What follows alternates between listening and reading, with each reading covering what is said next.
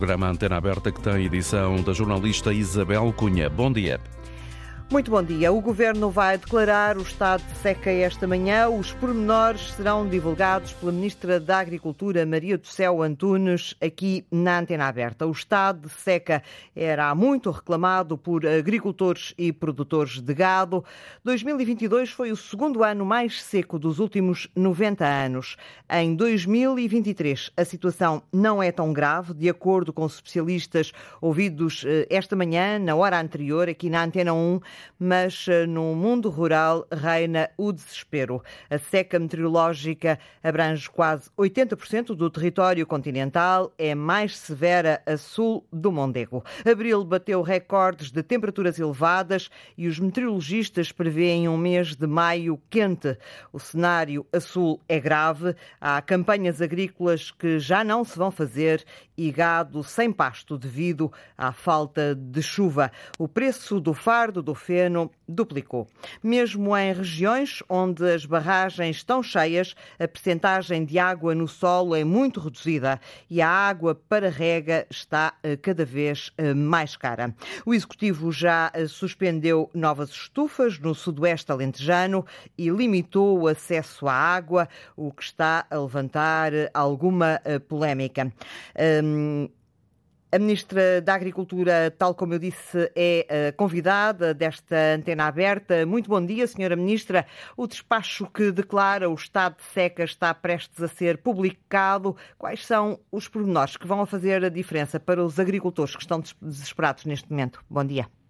Bom dia, bom dia a todas e a todos. Uh, sim, é um facto. Uh, assinei um despacho passada sexta-feira em que reconhece a existência da situação de seca severa e extrema um, que decorre deste fenómeno uh, climático adverso e que tem consequências muito negativas para o setor. Estamos a falar de 40 eh, municípios em seca uh, severa e 27 municípios em seca extrema, ou seja, estamos a falar de 40% do nosso território, nomeadamente a sul do Tejo. Este despacho uh, já seguiu ainda na sexta-feira para publicação, aguardamos que seja publicada a todo momento e uh, tem efeitos a partir dia, da, da, data da sua assinatura, ou seja, sexta-feira, 5, 5 de maio. Na realidade, aquilo que uh, temos vindo a assistir é um agravar desta situação, onde as temperaturas uh, médias e máximas acima do normal. Uh, em abril registámos três ondas de calor, os níveis de precipitação foram muito reduzidos desde fevereiro a esta, a esta parte e a quantidade de água no solo é muito, é muito diminuta. E, portanto, sabemos bem daquilo que são os problemas uh, que os agricultores portugueses estão, a estão a, passar neste momento. Uh, gostava de começar por dizer que, à data de hoje, todos os 65 aproveitamentos hidroagrícolas que são monitorizados pela Direção-Geral de Agricultura e Desenvolvimento Rural têm planos de contingência. Destas 75 albufeiras públicas para uso agrícola, a sua capacidade de armazenamento é superior a 80%.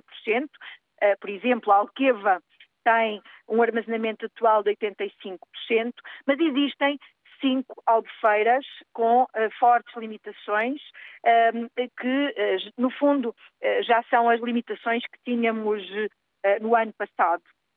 No Algarve, com a Bravura e Arade, no Alentejo, com Campilhas, Monte da Rocha e Santa Clara.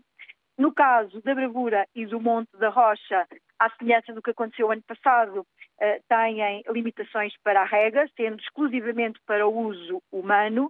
Um, e, uh, por exemplo, na bravura, aquilo que fizemos no ano, no ano passado foi a criação de uh, condições uh, para, abrindo, ou reabrindo, melhor dizendo, três furos da Câmara Municipal de Portimão, que fez o favor de nos ceder, que os reabilitámos e que os colocámos, uh, foi-nos permitido garantir a campanha de rega, nomeadamente para as culturas, as culturas permanentes.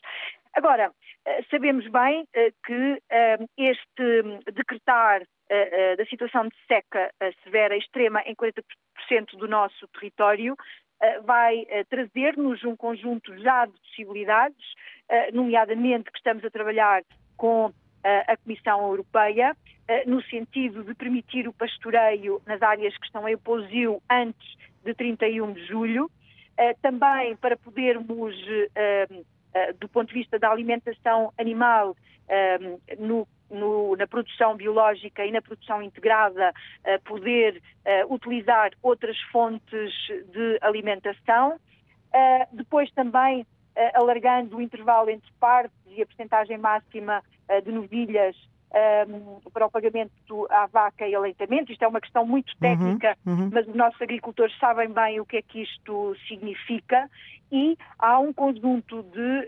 alterações, de derrogações de, de, dos apoios para 2023 que, por termos decretado esta situação, já uh, ficam disponíveis aos, uh, aos agricultores. Por exemplo... Senhora Ministra, por falar em apoios, uh, uma das principais queixas neste momento dos agricultores são as candidaturas às ajudas do programa específico da PAC aberto há dois meses. De acordo com os agricultores, não conseguem fazer essas candidaturas porque o programa informático não funciona. Os dados recolhidos esta manhã pela Antena 1 dizem que só 10% do, do potencial do território é conseguiu fazer candidaturas. O que é que se passa uh, com este programa específico da PAC? Olha, o, em, primeiro é preciso, em primeiro lugar é preciso dizer que uh, nós estamos a implementar um programa novo, com regras novas, que decorre de uma política para a agricultura na União Europeia diferente do que vínhamos fazendo e todo o sistema foi adaptado. Uh, e se nós olharmos de facto para o território, dá-nos uma percentagem baixa, mas se olharmos para o número, de candidaturas, dá-nos uma perspectiva completamente uh, diferente. Ainda assim, sabemos bem uh, de que uh, não tem sido um processo fácil, é um processo uh, novo, é um processo mais difícil porque sai das rotinas que tínhamos em velocidade de cruzeiro, como foi o ano 2022, e por isso mesmo. Mas o que é que faz... o Ministério está a fazer para acelerar que os agricultores possam de facto ter acesso ao programa? Olha, neste momento o que posso dizer é que estamos a ultimar todos os pequenos detalhes que fazem a diferença para impulsionar essas mesmas candidaturas. Nós vamos ter uma reunião ainda esta semana com as confederações eh, para, eh, no fundo, fazermos uma avaliação eh, do estado da arte. As candidaturas abriram há dois meses e terminariam no final uh, deste, uh, deste mês de maio. No entanto, uh, sabendo nós que no ano de início do novo ciclo de programação e um, um, um ciclo de programação particularmente exigente, um, nós uh, vamos ter necessidade de dar mais tempo às E já sabe quanto mais tempo, senhora uh, vamos, Ministra? É, é, é, prematuro porque vamos fazer isso com as confederações de agricultores, aliás, que são as confederações que fazem as agriculturas para o grosso dos nossos agricultores, eh, por um protocolo firmado com o Ministério da Agricultura, onde por ano nós atribuímos uma verba superior a 7 milhões de euros às cinco confederações para ajudarem os agricultores a fazer estas mesmas uhum. candidaturas.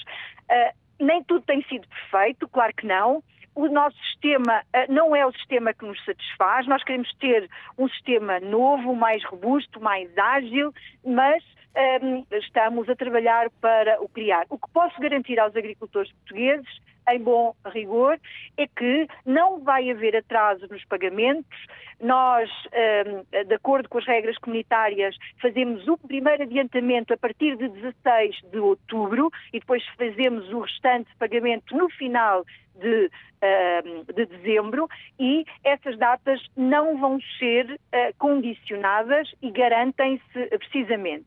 Mas também gostava de aproveitar eh, a antena aberta para dizer que o Governo, atentos que está à situação excepcional que estamos a viver, nós aprovámos no acordo para a estabilização dos preços entre a produção e a distribuição um reforço dos apoios extraordinários que demos em 2022 aos agricultores no valor superior a 105 milhões de euros.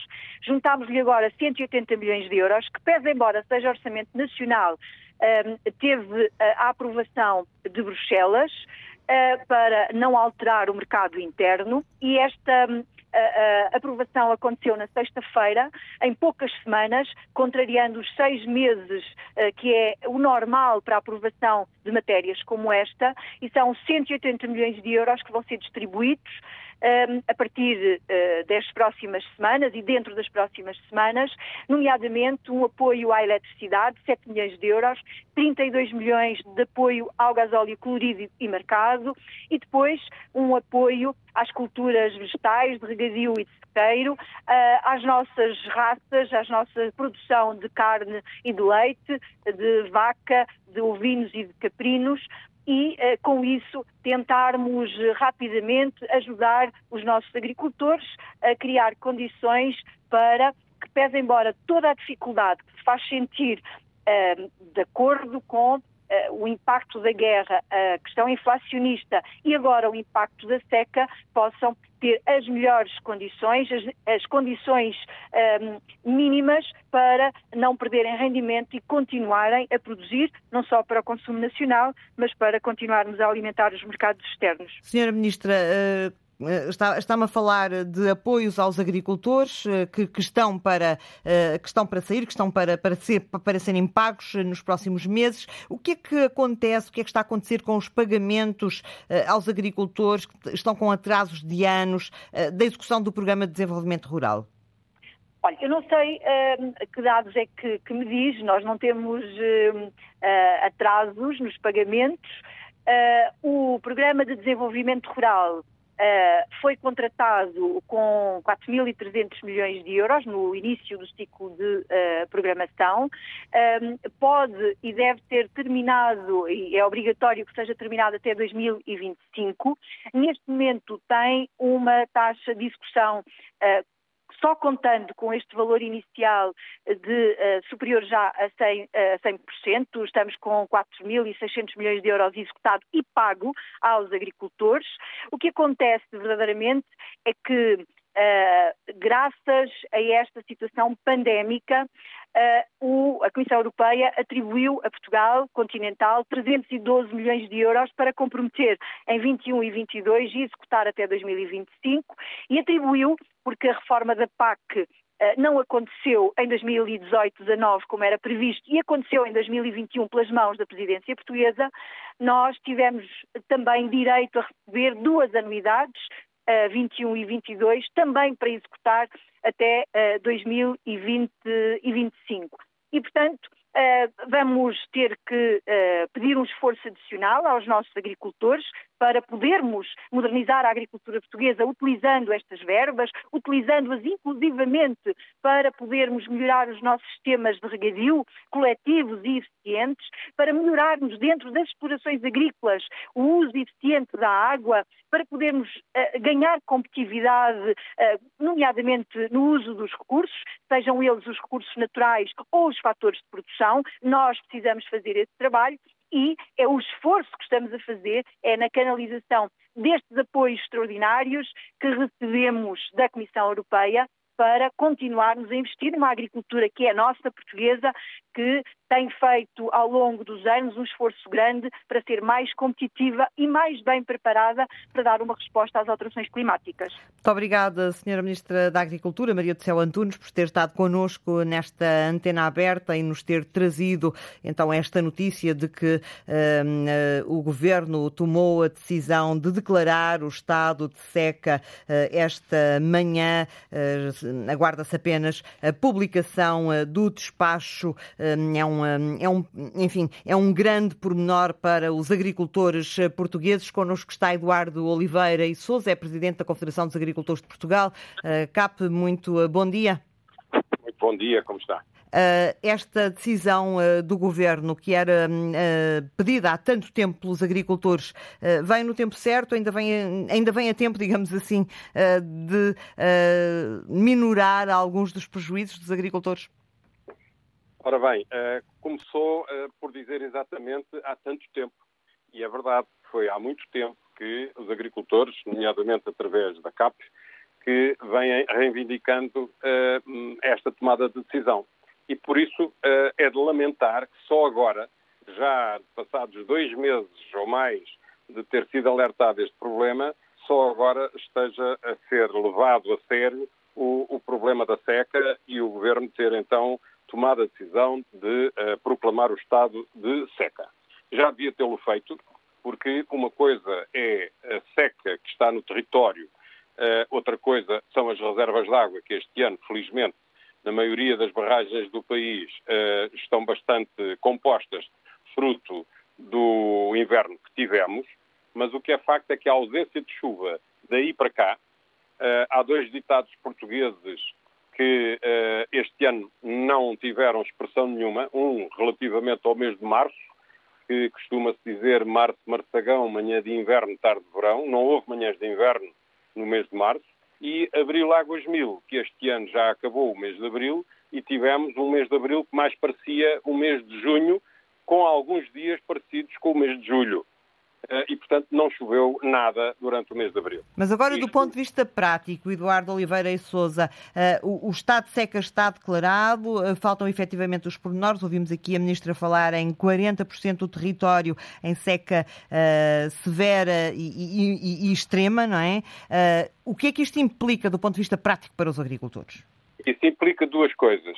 Em primeiro lugar, os agricultores do das regiões que estão mais secas, onde se fazem agriculturas de sequeiro, nomeadamente cereais e alimentação para, para os animais, estão completamente perdidas as culturas dos cereais de sequeiro uh, e os animais estão já a passar fome.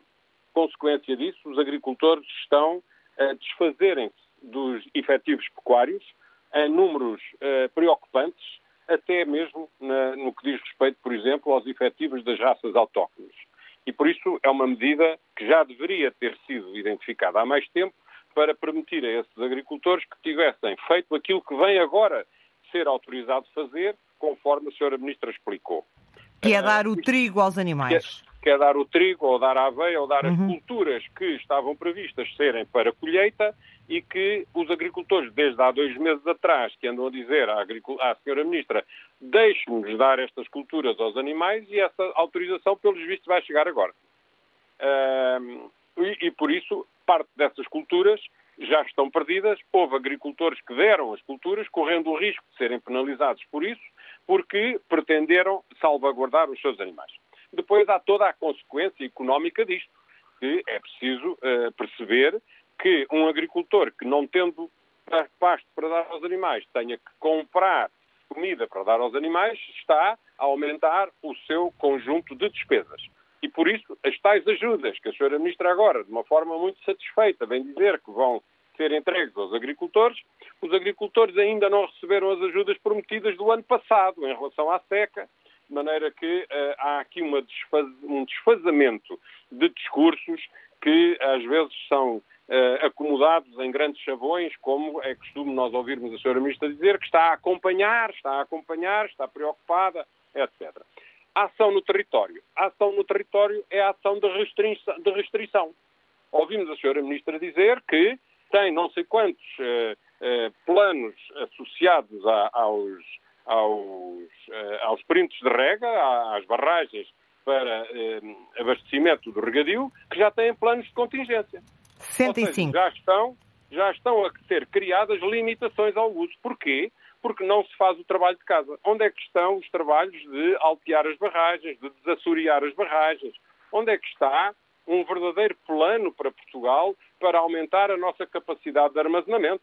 Na primeira parte do vosso programa, eh, entre as 10 e as 11, ouvimos uma vez mais os representantes do Ministério do Ambiente dizer que temos que fazer mais estudos, dependemos de Espanha em 50%.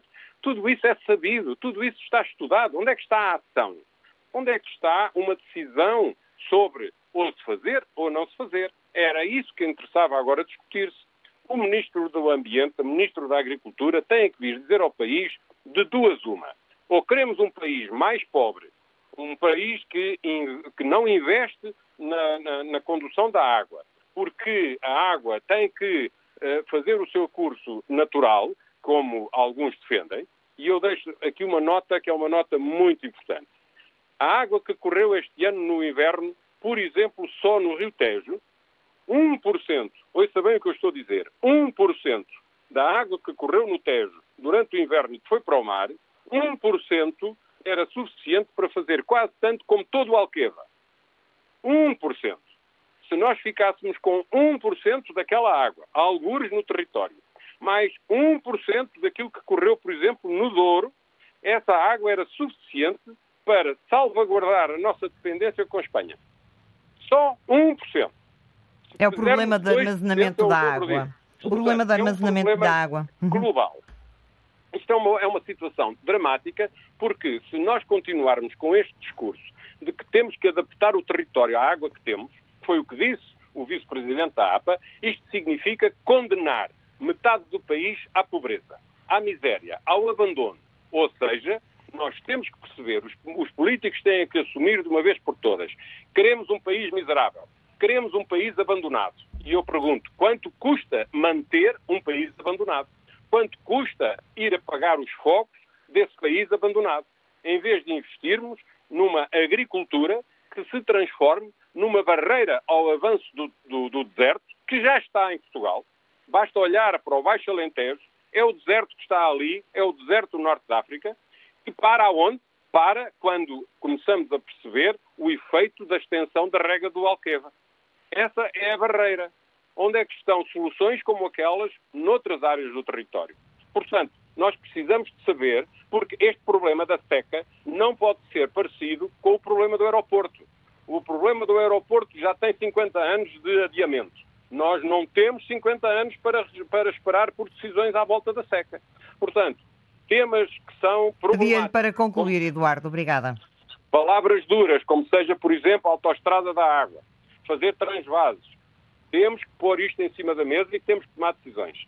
Porque se essas decisões não forem tomadas, os, governos têm, os governantes têm que assumir a responsabilidade de não as tomarem.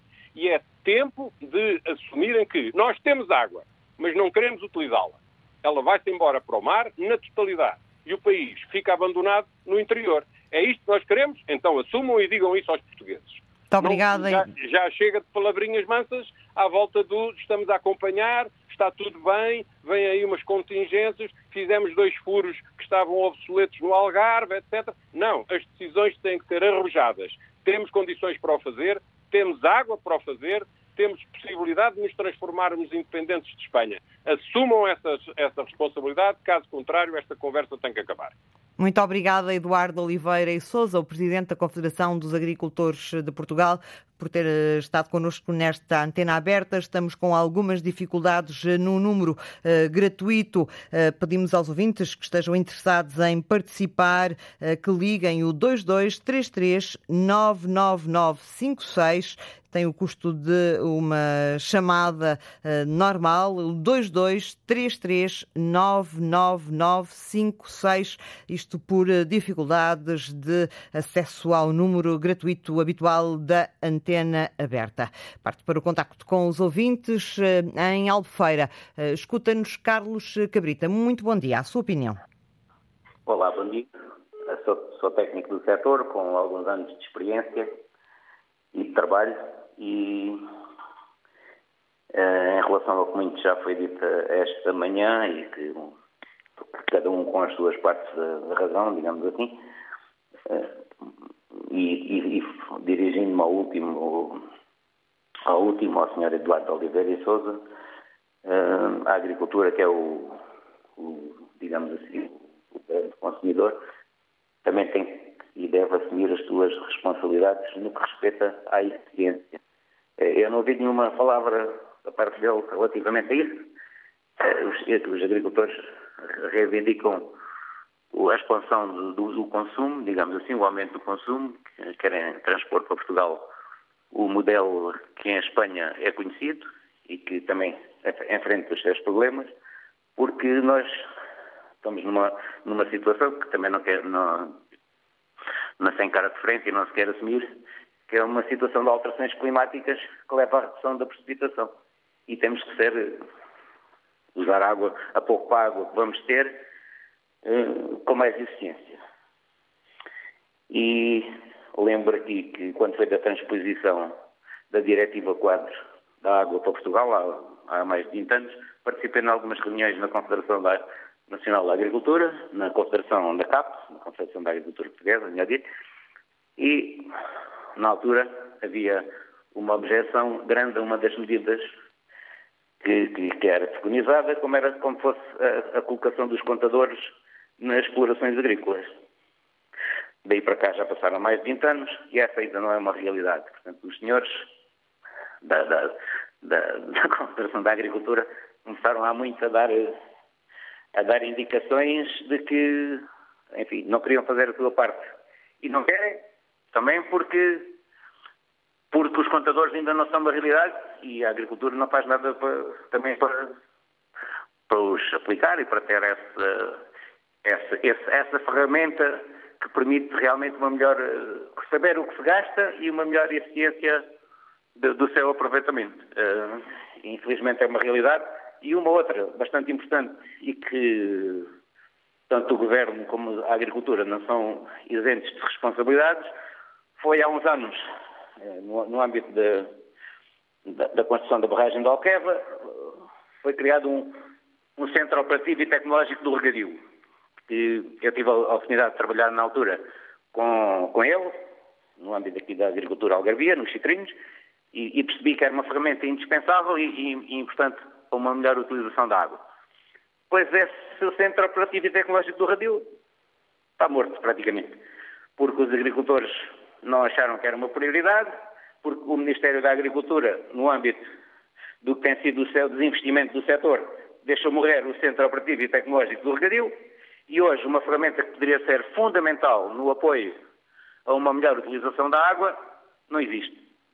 E não existe. E é mais um, um, um exemplo de que Portugal, no seu conjunto, e em particular com mais responsabilidades, claro, quem detém o, o poder, nomeadamente os governos, que não, não, não deram prioridade a esta situação e não estão a dar, como há pouco se pôde perceber pela senhora Ministra da Agricultura, que uma das situações de recurso é a utilização da água subterrânea no, no Parlamento do Algarve, em furos que estavam desativados e que já, já serviram de abastecimento público e que agora vão ser, vão ser postos numa situação de emergência vão ser postos ao serviço da agricultura para regar uh, e dos golfos, ela penso que a senhora não disse, e dos golfos, porque os golfos também são os principais clientes uh, daquele perímetro de, rega. Perímetro de rega que, curiosamente, tem visto aumentar a área de regadio com culturas uh, bastante consumidoras nos últimos tempos e que agora essas culturas recém-instaladas estão com, estão com muitos problemas. E, portanto. Para concluir, Carlos, por favor. Para concluir, teria ainda muito para dizer, porque, por exemplo, não percebo como aí nesse, nessa zona, que é a barragem da Bravura, o, o, o ministro Eduardo Cordeiro do Ambiente, recentemente eh, falou em, em levar água residual tratada para a barragem da Bravura. Eu, quando ouvi quando ouvi uh, esse anúncio, eu fiquei perplexo. Já, já há uns tempos tinha ficado perplexo porque falou-se em usar água residual tratada para recarga do aquífero Crença Silves, que aqui já, e resumindo como já não vou tempo de falar, eh, é de onde a agricultura no Algarve se abastece, para, para a sua rega, neste momento, e o aquífero corre um sério risco de, de degradação irreversível, por salinização e por esgotamento. Uhum. E ninguém fala nada disso, e a APA, enfim, não, também não fala. Mas para, para terminar, já que o tempo não é muito e para outras pessoas falarem, uh, realmente eu não percebo como é que, e hoje de manhã também, logo nos noticiários, ouvi alguém do, do, do Golfo, Pestana, a falar que, que, estão disponíveis, finalmente, para utilizar a água residual tratada e eles são um dos uh, destinatários para essa água, digamos assim, uh, mas na, nada na política tem sido feito para lhes, dar essa oportunidade. Eu, talvez há mais de 10 anos, participei numa reunião com as águas do Algarve, onde foi dito pelo administrador na altura iriam construir condutas para regar um campo de golfe, isto já há mais de 10 anos. Estamos a falar de, de, de levar água da hectare poente de Albufeira para o campo de golfe da Lameira. Passaram-se mais de 10 anos e as condutas não foram feitas. E nada foi mais feito. De 10, falta de opção política, porque não se, não se, um problema grave como este não foi, uh, não está a ser tratado devidamente. E só para terminar, desculpe lá, só mais uma questão. Relativamente ao, à utilização urbana da, uh, da água. Por exemplo, que hoje foi revelado em um, um dado novo, que eu, normal, que eu já admitia que pudesse andar para esses valores, o consumo per capita é de 131 litros por pessoa, dia. Uh, e, e, e, quando nós falamos em, em utilizar água no, no, circuito urbano de forma eficiente, esse é um dado importante. E nós devíamos estar a falar e a, e a, a, e a utilizar linguagem e práticas para baixar esse valor. E eu acho que ele é possível baixar significativamente. E falo aqui de uma medida que estão aí outros especialistas a ouvir, ou podem...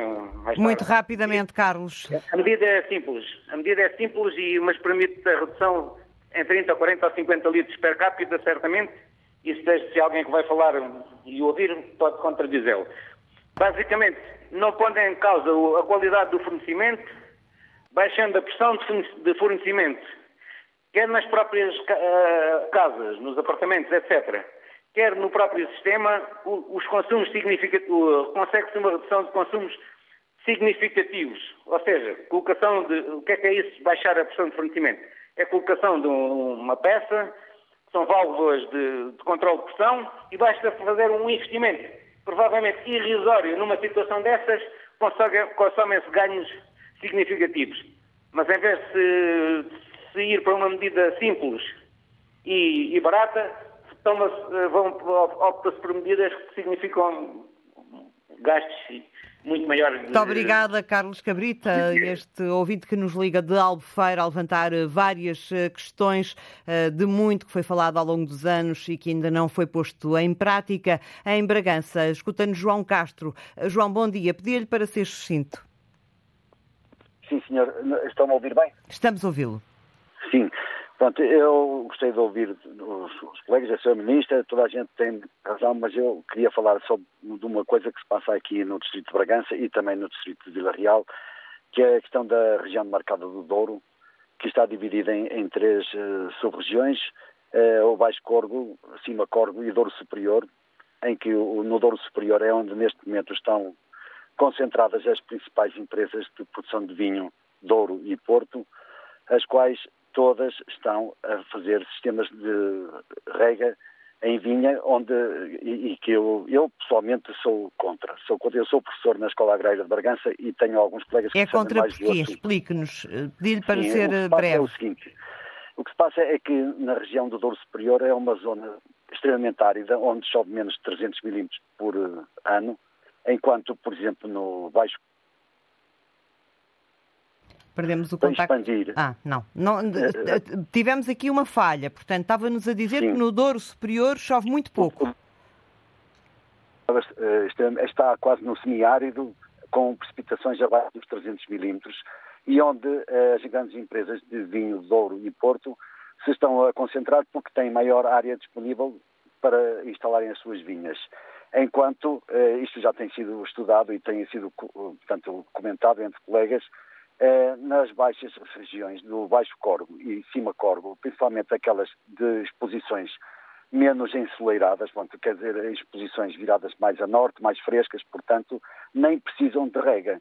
E eu pergunto onde é que eh, este governo e, e todos estes, eh, pronto, estes agrupa, agrupamentos de produtores, que são muito fortes, não querem isso, obviamente, porque ali no Douro Superior tem espaço onde se expandirem.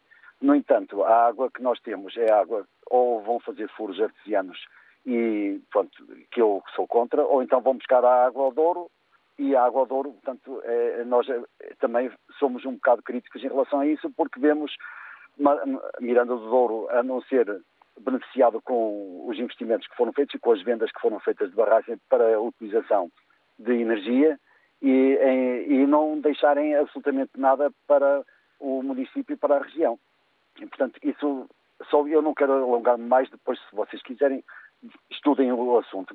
E há uma outra situação aqui em Bragança, que é a questão do pastoreio das raças autóctones, as quais eh, deveriam ser muito mais eh, apoiadas, porque estão a cumprir aqui serviços de ecossistema valiosíssimos, não só na redução do combustível através do pastoreio por sistemas de, de pastoreio tradicionais e que padecem de, de facto de pontos estratégicos onde possam uh, dar para o beberamento dos animais. E uma das medidas que eu acho que devia ser implementada era, de facto, a criação de barragens, de charcas, por assim dizer, e não a exploração de águas subterrâneas, mas sim aproveitamento das águas que existem e para que o, os pontos estratégicos permitissem que os pastores levassem os seus gados a pastorear zonas que neste momento estão só a acumular biomassa. Uhum. Eh, eu sei, conheço também, eh, eh, ainda no ano passado estive a visitar uma plantação de amendoal no, no Alentejo e que me disseram que uma plantação de amendoal consome entre 3 a 5 vezes mais água do que vinha, por exemplo, na região do Alentejo. E eu não, não vejo uma política em termos nacionais que, que favoreça, por exemplo, a plantação de alfarrobeira a plantação de sobreiros, a plantação, inclusive, de outras espécies que são muito mais resilientes. De culturas e... que não necessitem tanta água naquela Sim. região. Olha, hum. eu posso acabar por dizer que nesta última semana estive na Argélia com, uh, o nosso Instituto Politécnico de Bragança tem um, um acordo com a, a, Universidade de Saída, que é uma região já extremamente árida, e o, é desde 2019 que eles nem sequer conseguem produzir cereal, porque, de facto, isto na bacia do Mediterrâneo tem sido uma coisa terrível. Eu, vou deixar, já não falo mais, acho que já falei bastante. Muito obrigada, muito obrigada pelo seu contributo nesta antena aberta. Uh, connosco está também uh, o diretor da Confederação Nacional da Agricultura, Joaquim Manuel Lopes. Muito uh, bom dia. Bom dia. Uh, segundo creio, um, marcar uma conferência de imprensa mais ou menos para esta hora, uh, relativamente uh, aos, aos, enfim, às verbas que não estão a ser pagas. O que é que se passa? no fundamental, o que é, é algo não estarem a ser pagas. Essa é a questão de fundo disto tudo. Mas Porque, quais, quais são as verbas que não estão a ser são pagas? São todas as verbas que estão atrasadas, nomeadamente os apoios aí ao setor agrícola. Há vários, eh, seria difícil agora estar aqui a pormenorizar, mas efetivamente a Sra. Ministra anuncia aqui medidas e mais medidas, mas efetivamente... E anuncia também o pagamento de vários apoios? Vários apoios, 180 milhões, eh, eu tenho sérias dúvidas sobre esse tipo de apoio. Até porque já ando aqui há 40 anos no setor agrícola, há mais, há 46, no setor agrícola e isto de vez em quando é cíclico. Só que depois as medidas, enfim, ficam-se O dinheiro não chega aos agricultores? Não chega efetivamente aos agricultores. E quando chega é tarde e a más horas. Eu quero lembrar, já agora, porque participei diretamente, em 2004 e 2005, foi necessário ir buscar palha à França para não perdermos milhares de animais aqui no Alentejo, por exemplo. E eu espero não estar uh, a augurar nada de mal para que, uh, se calhar, não tenhamos que fazer o mesmo agora, face à falta de apoios a fundo perdido no, no, no setor da alimentação animal, nomeadamente para os bovinos, ovinos e para a própria apicultura porque efetivamente os apicultores estão numa situação muito difícil, tal como os outros criadores de animais aqui no, no Sul, especialmente no Sul. E esta declaração do estado de seca uh, vem facilitar? Vem facilitar mais tarde, porque uh, toda a gente sabia, de há mês e meio para cá, que os cereais estão perdidos e as pastagens também. Uh, duvido que alguns animais aproveitem convenientemente eh, enfim, o plástico já muito seco que já está aí no, no território. Porque, por exemplo, nós eh, importamos 95% do trigo que consumimos, neste este ano vamos importar se calhar 98% ou 99%. Joaquim Manuel Lopes, eh, diretor da Confederação Nacional da Agricultura, muito obrigada por ter estado connosco nesta antena aberta. Regresso ao contacto com os ouvintes em Amar. Escuta-nos José Antunes. Bom dia. Bom dia e agradeço a oportunidade. Eh, a minha preocupação maior não é com a falta de água, porque felizmente no, Médio Minho eh, ainda temos água em abundância. Mas preocupa-me o todo nacional e o aproveitamento, em particular, das águas pluviais. Ou seja, nós temos uma situação que a pressão urbanística leva a cada vez eh, construirmos mais eh, centenas, milhares de quilómetros de condutas de escoamento das águas pluviais. Essas águas vão para os rios, dos rios vão para o mar e o lençol freático carece de água. Portanto, porque essa, as águas pluviais, como disse, são entubadas.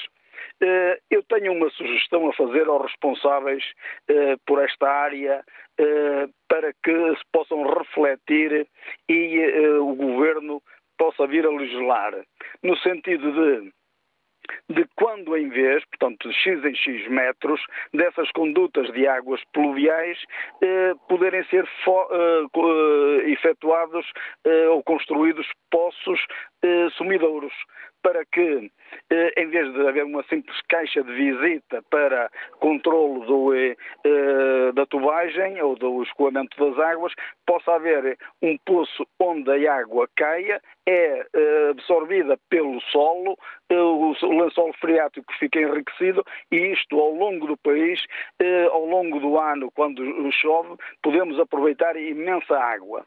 A outra questão prende-se com a necessidade de eh, pequenas lagoas onde eh, haja retenção das águas pluviais para acudir aos, uh, nos meses de seca, que é principalmente no verão.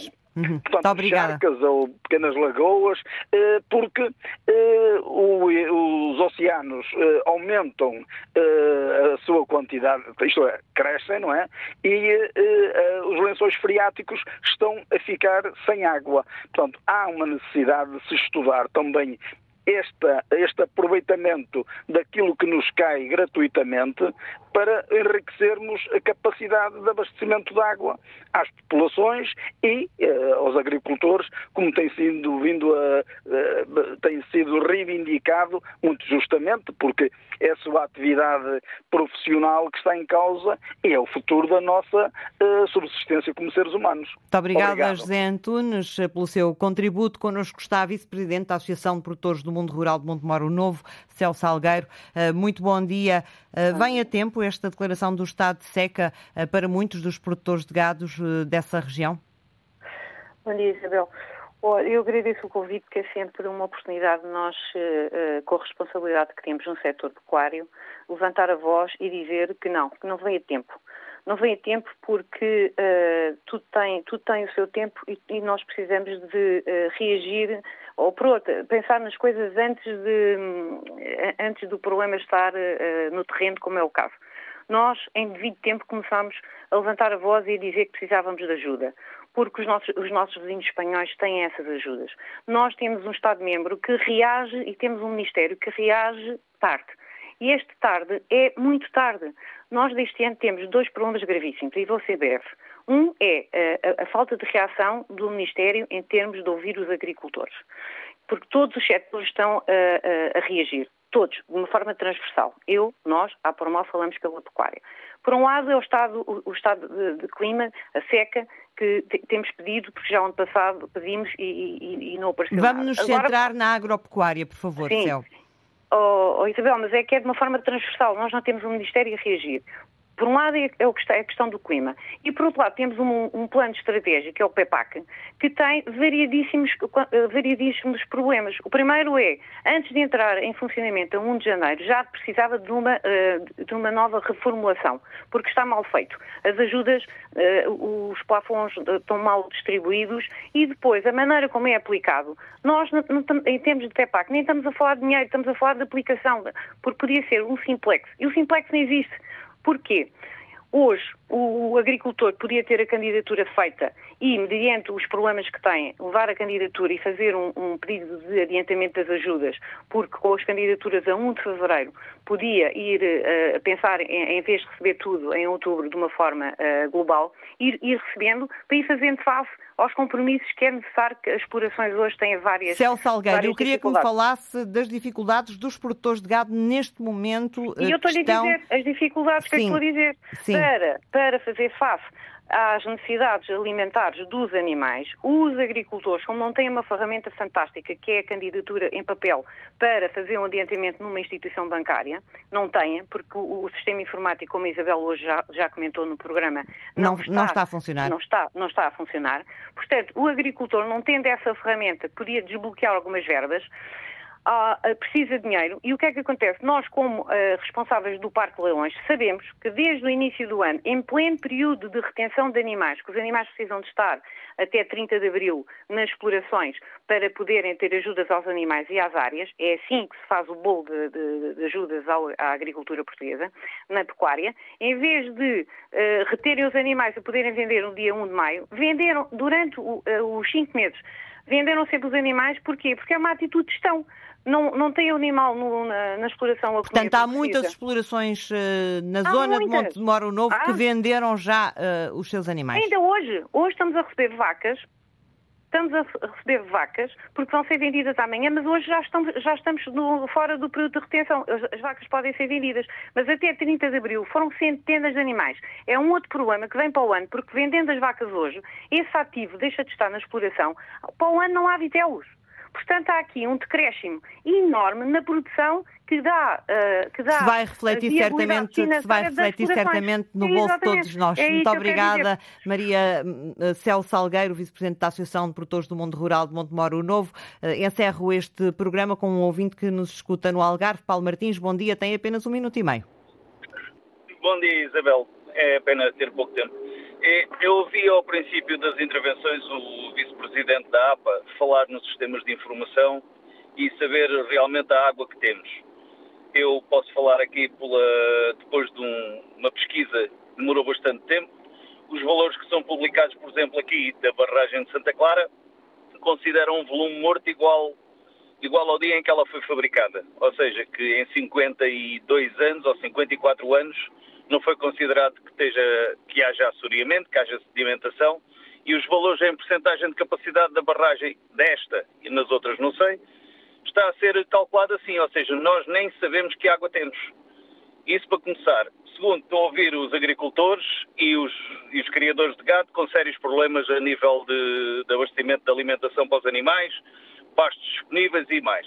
Aqui no Sudoeste Alentejano temos o problema da cultura intensiva. Temos aqui estufas, empresas multinacionais, que se dedicam a produzir bagas vermelhas, coisas que, produtos que, enfim, não são essenciais à vida humana nem à economia nacional, a não ser no ramo das exportações, gerando aqui uma paisagem de plástico, que não é autóctone nem pouco mais ou menos, e aproveita a água da barragem de uma maneira que chega a ser eh, à volta de 90% da água consumida aqui. Realmente, se temos problemas na alimentação animal, falta a tal política comum e transversal a todos os setores da agricultura e tudo o que tem a ver com a água.